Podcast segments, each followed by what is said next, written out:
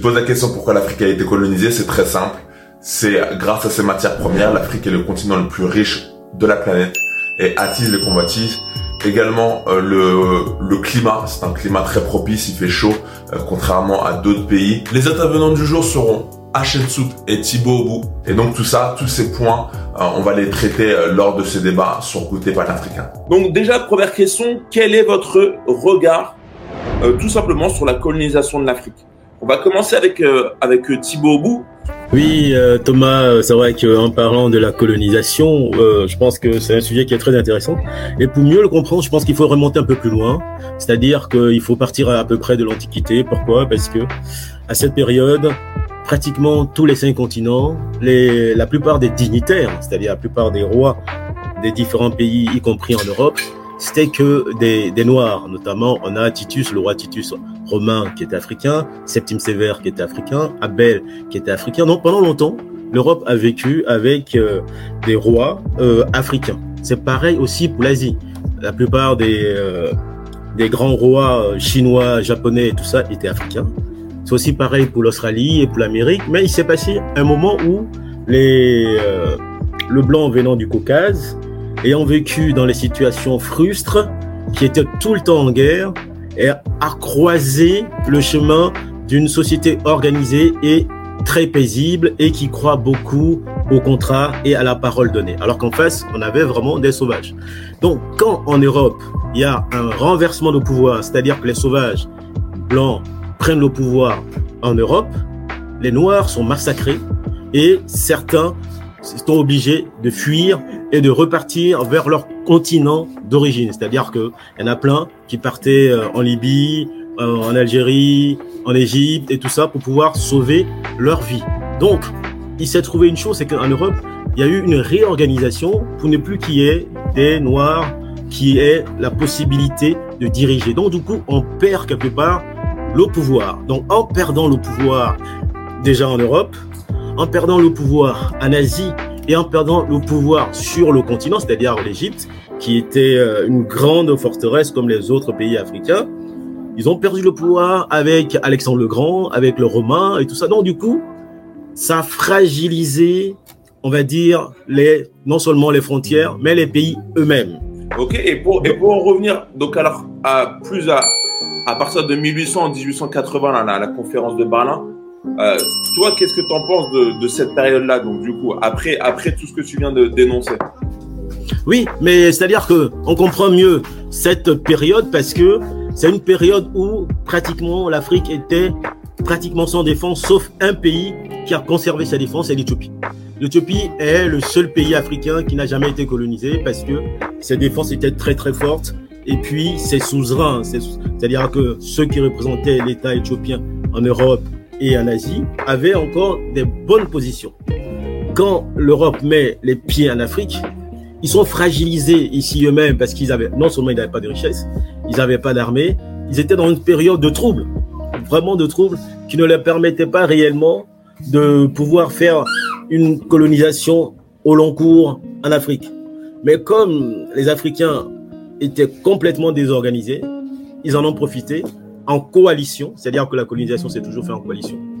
L'Espagne, l'Angleterre, la Hollande, euh, les Allemands, ils ont toujours été ensemble vers le continent africain et plus récemment les États-Unis se sont joints à, à, cet équipage pour pouvoir aller euh, coloniser facilement les Africains pour prendre des richesses et les ramener ici euh, en Europe.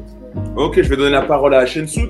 Oui, alors ce que vient de dire donc euh, Thibaut Ebou est, est tout à fait euh, euh, très à propos. Hein, ça permet effectivement de bien replacer effectivement les enjeux donc entre euh, un vaste continent et puis des pays qui vont euh, au cours donc de l'histoire constituer petit à petit donc des pays royaumes. Euh, il faut savoir que euh, l'Europe, telle qu'on le nomme aujourd'hui, on va on va le situer euh, à partir donc de la rose des vents. On va dire que c'est avant l'Europe, hein, qui est un terme très connoté, très très particulier pour euh, les, les, de manière moderne pour les personnes aujourd'hui, hein, pour les historiens, etc. C'est un concept. Il y a donc le monde se partage avec les pays froids et il y a de ce côté les pays qu'on va dire appartenant donc à la à la au continent. Euh, ils ne connaissent pas encore tout à fait, ils ne maîtrisent pas encore tout à fait la navigation et petit à petit ils vont connaître euh, l'expansion donc vers l'est et euh, le sud, vers le nord et le sud, hein, avec la découverte donc des Amériques. Ce n'est pas rien de dire ça, hein, de dire que la maîtrise des cartes permet justement d'avoir une vision un petit peu plus détachée du monde. S'ils descendent avec une détermination vers l'Afrique, c'est que euh, d'une manière ou d'une autre, il y a eu déjà une introduction euh, de, de, de, des habitants d'Afrique vers euh, ces gens-là, donc vers ces peuples du, de froid, vers ces pays froids, qui vont petit à petit, hein, de manière très autonome, se sédentariser vers le pourtour de la Méditerranée, va créer la Méditerranée. La Méditerranée n'existe que parce qu'il y a eu des comptoirs commerciaux. Hein. Ça, c'est une évidence. Et surtout, il y a eu des comptoirs commerciaux. Ça veut dire que l'Afrique était déjà en expansion et maîtrisait les échanges et, euh, au niveau donc de leurs produits intérieurs et, la monnaie. Donc, je vous invite aussi à relire donc les ouvrages de Mutunde sur la monnaie et notamment euh, la création euh, en Égypte. L'Afrique va être constamment entre des moments de paix. Donc, ça veut dire qu'ils ont, s'il y a des moments de paix, par, avoir, par rapport à ces peuples d'une, ces peuples d'Occident qui arrivent, ces peuples des pays froids euh, et des pays euh, avec euh, un climat constant entre la neige, l'automne, etc. Donc je vous passe les détails et d'autres continents où c'est constant avec tout le temps de la chaleur, des, des, périodes de, de, de, pluie, etc. À un moment donné, ça va alterner entre la manière de se défendre, donc de se défendre par rapport à ces invasions et euh, ce sont des pays, euh, des, des, des, empires qui euh, ne vont pas avoir l'idée de se coaliser avec d'autres empires du continent, puisqu'ils ont la puissance. On va continuer le débat sur la colonisation. Petite pause. Pense à t'abonner à la chaîne et à mettre un like si c'est pas fait. Pourquoi? Parce que notre objectif c'est d'atteindre les 2000 abonnés très prochainement. Donc aide-nous à atteindre ce projet. Voilà, donc la colonisation n'a pas été une affaire paisible, hein, contrairement à ce qu'on ce qu'on pense, parce que euh, l'Europe, quand elle, quand elle démarre euh, la colonisation vers, euh, vers le 15e siècle, elle était très affaiblie financièrement, elle était très affaiblie démographiquement, et elle était aussi très affaiblie au niveau des flottes, parce que comme l'a dit Adjessou, c'est les gens qui ne maîtrisaient pas réellement la mer, hein. contrairement à ce qu'on dit, ils maîtrisaient pas la mer, donc la fabrication en tant que telle des bateaux, c'était pas tellement leur, euh, leur, leur affaire. Par contre, de l'autre côté, c'est-à-dire en Afrique, maîtrisaient déjà euh, la fabrication des bateaux, notamment euh, un pays qui est très connu, c'est le Comore, où les premiers bateaux à voûte ont été mis en place. Qu'est-ce qui s'est passé?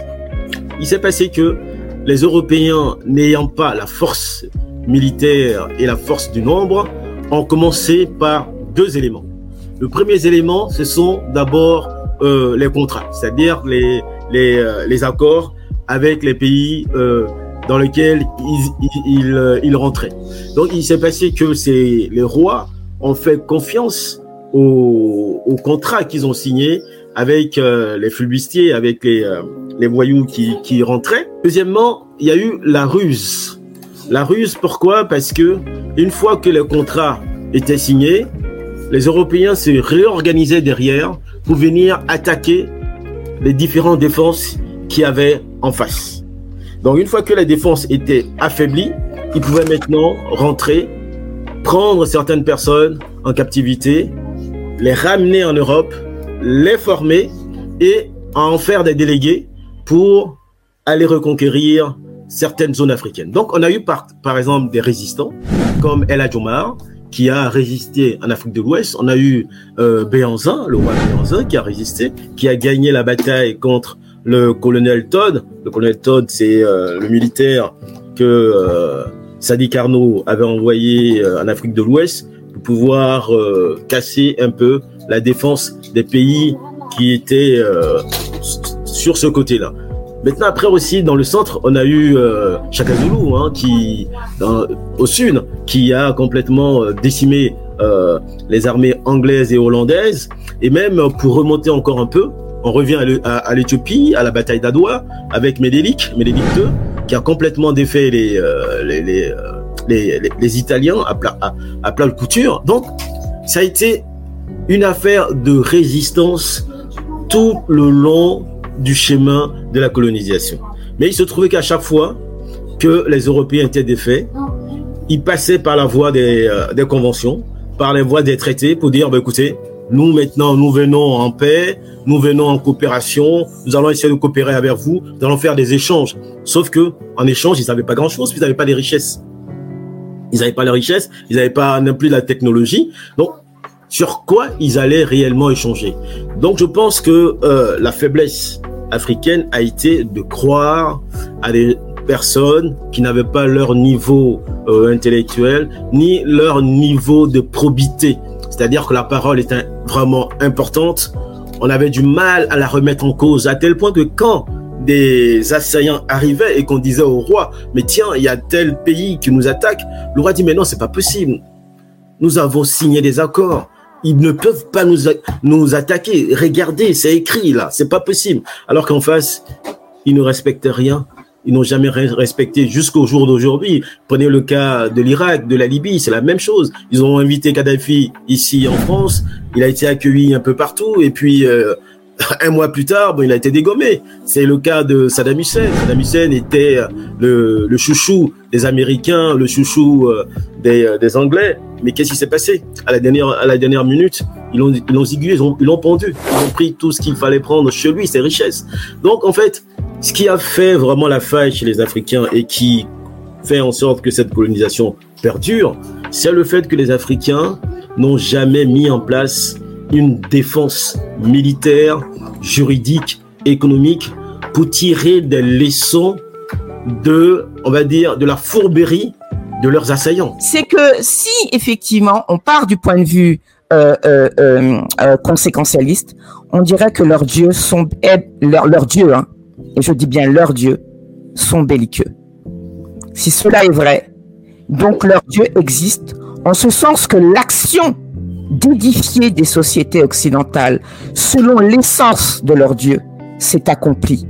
C'est-à-dire que les sociétés euh, archaïques européennes, comme on en archaïque entre guillemets occidentales, est confrontée à un postulat, c'est-à-dire que c'est-à-dire que le monde est chrétien fondamentalement et que le prosélytisme euh, euh, n'est pas encore quelque chose qui va se développer, puisque, comme je l'ai dit, sous l'Antiquité, ils connaissaient la puissance de l'Afrique. Ils commerçaient avec l'Afrique. D'accord? Et il y a un temps où, effectivement, l'or apparaît. Ça veut dire que la technique orifère est maîtrisée par les Africains. Euh, la manière, effectivement, au niveau culturel, de, euh, de projeter de manière symbolique les dieux est totalement maîtrisé par les Africains. Donc, le christianisme qui n'existait pas forcément sous l'Antiquité, il y a un moment que l'on va appeler le Dark Age. Et toi, tu fais référence euh, à ce Dark Age, au Moyen Âge, au moment où ils vont se poser la question des conséquences. Les échanges Effectivement, il faut bien échanger quelque chose. Il faut trouver quelque chose à échanger. Mais lorsque vous n'avez rien à échanger, vous êtes un pays frustre. On est d'accord? Et le développement des sociétés telles qu'on le connaît aujourd'hui est fondé sur la maîtrise des échanges. Juste pour terminer, dernière question. Il y a eu la colonisation, mais il y a aussi la décolonisation. Donc à, partir de, des années 50-70, euh, il y a eu plusieurs révolutions africaines. Donc euh, et, également donc africaine noire, mais aussi des Afriques Maghreb.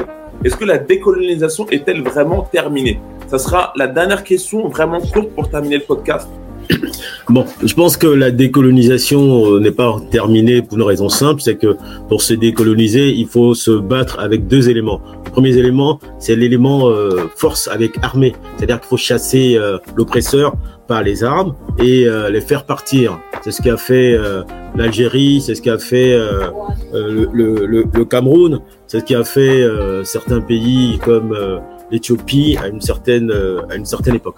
Deuxièmement, il y a la phase juridique qui permet aussi d'accéder à une indépendance totale sans forcément passer par les armes. Ce qui a fait la Guinée par exemple de Sékou Touré en en faisant ce qu'on appelle un référendum pour choisir euh, s'il rentrait dans la communauté, c'est-à-dire s'il restait français ou s'il restait indépendant. Le général de Gaulle était tellement sûr que euh, la Guinée allait choisir de rester dans la communauté qu'ils ont fait un référendum sans sans trop de précautions et la Guinée a voté à majorité la prise de la de, de l'indépendance.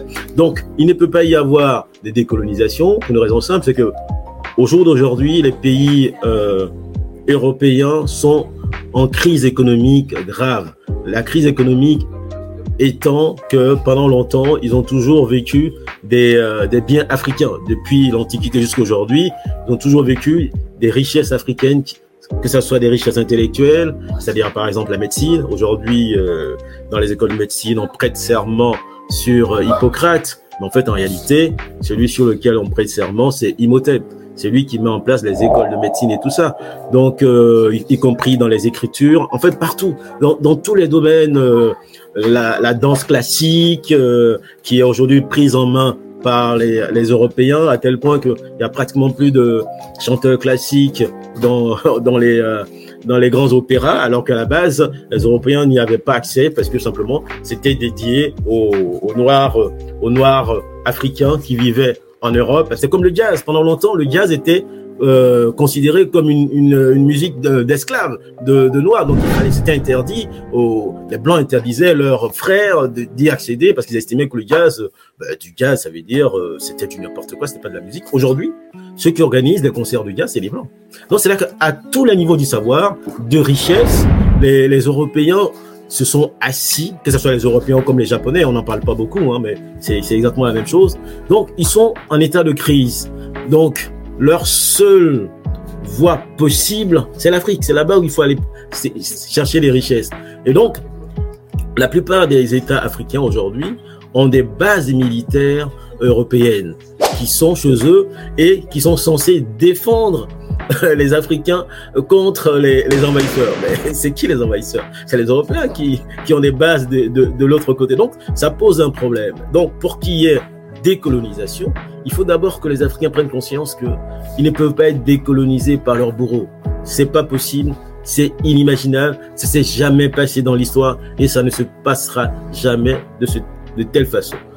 Merci beaucoup. Hachem Soud, pareil, dernier mot pour toi. Est-ce que la, euh, la colonisation est-elle terminée ben, Je dirais qu'il faut relire donc l'ouvrage donc de Motunde donc sur euh, euh, l'origine donc de la monnaie et des échanges.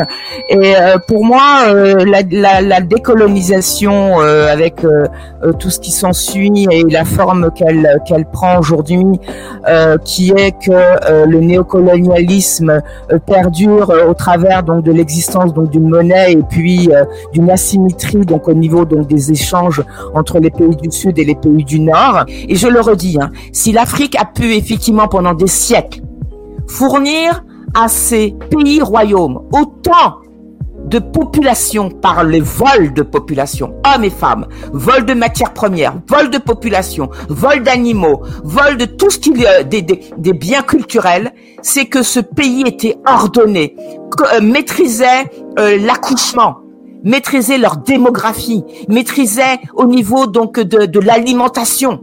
Aujourd'hui, on voit le résultat. Et ils continuent à entasser de l'or dans leur banque centrale. Et il faut savoir que les banques ont une histoire. Je vous invite à regarder l'histoire des banques. Les banques, et on a une très belle euh, définition, les réserves.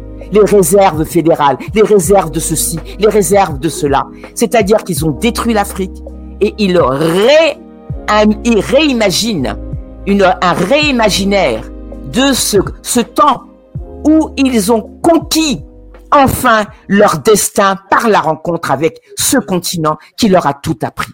Donc oui, encore une fois, il est nécessaire de euh, se décoloniser au niveau financier, monétaire. Il est temps de se réapproprier de manière adulte, franche et responsable hein, pour pouvoir enfin bouter loin euh, de, de, des frontières ces pays royaumes qui le sont encore dans leur tête, loin du continent, car sinon ça va continuer à être mortifère.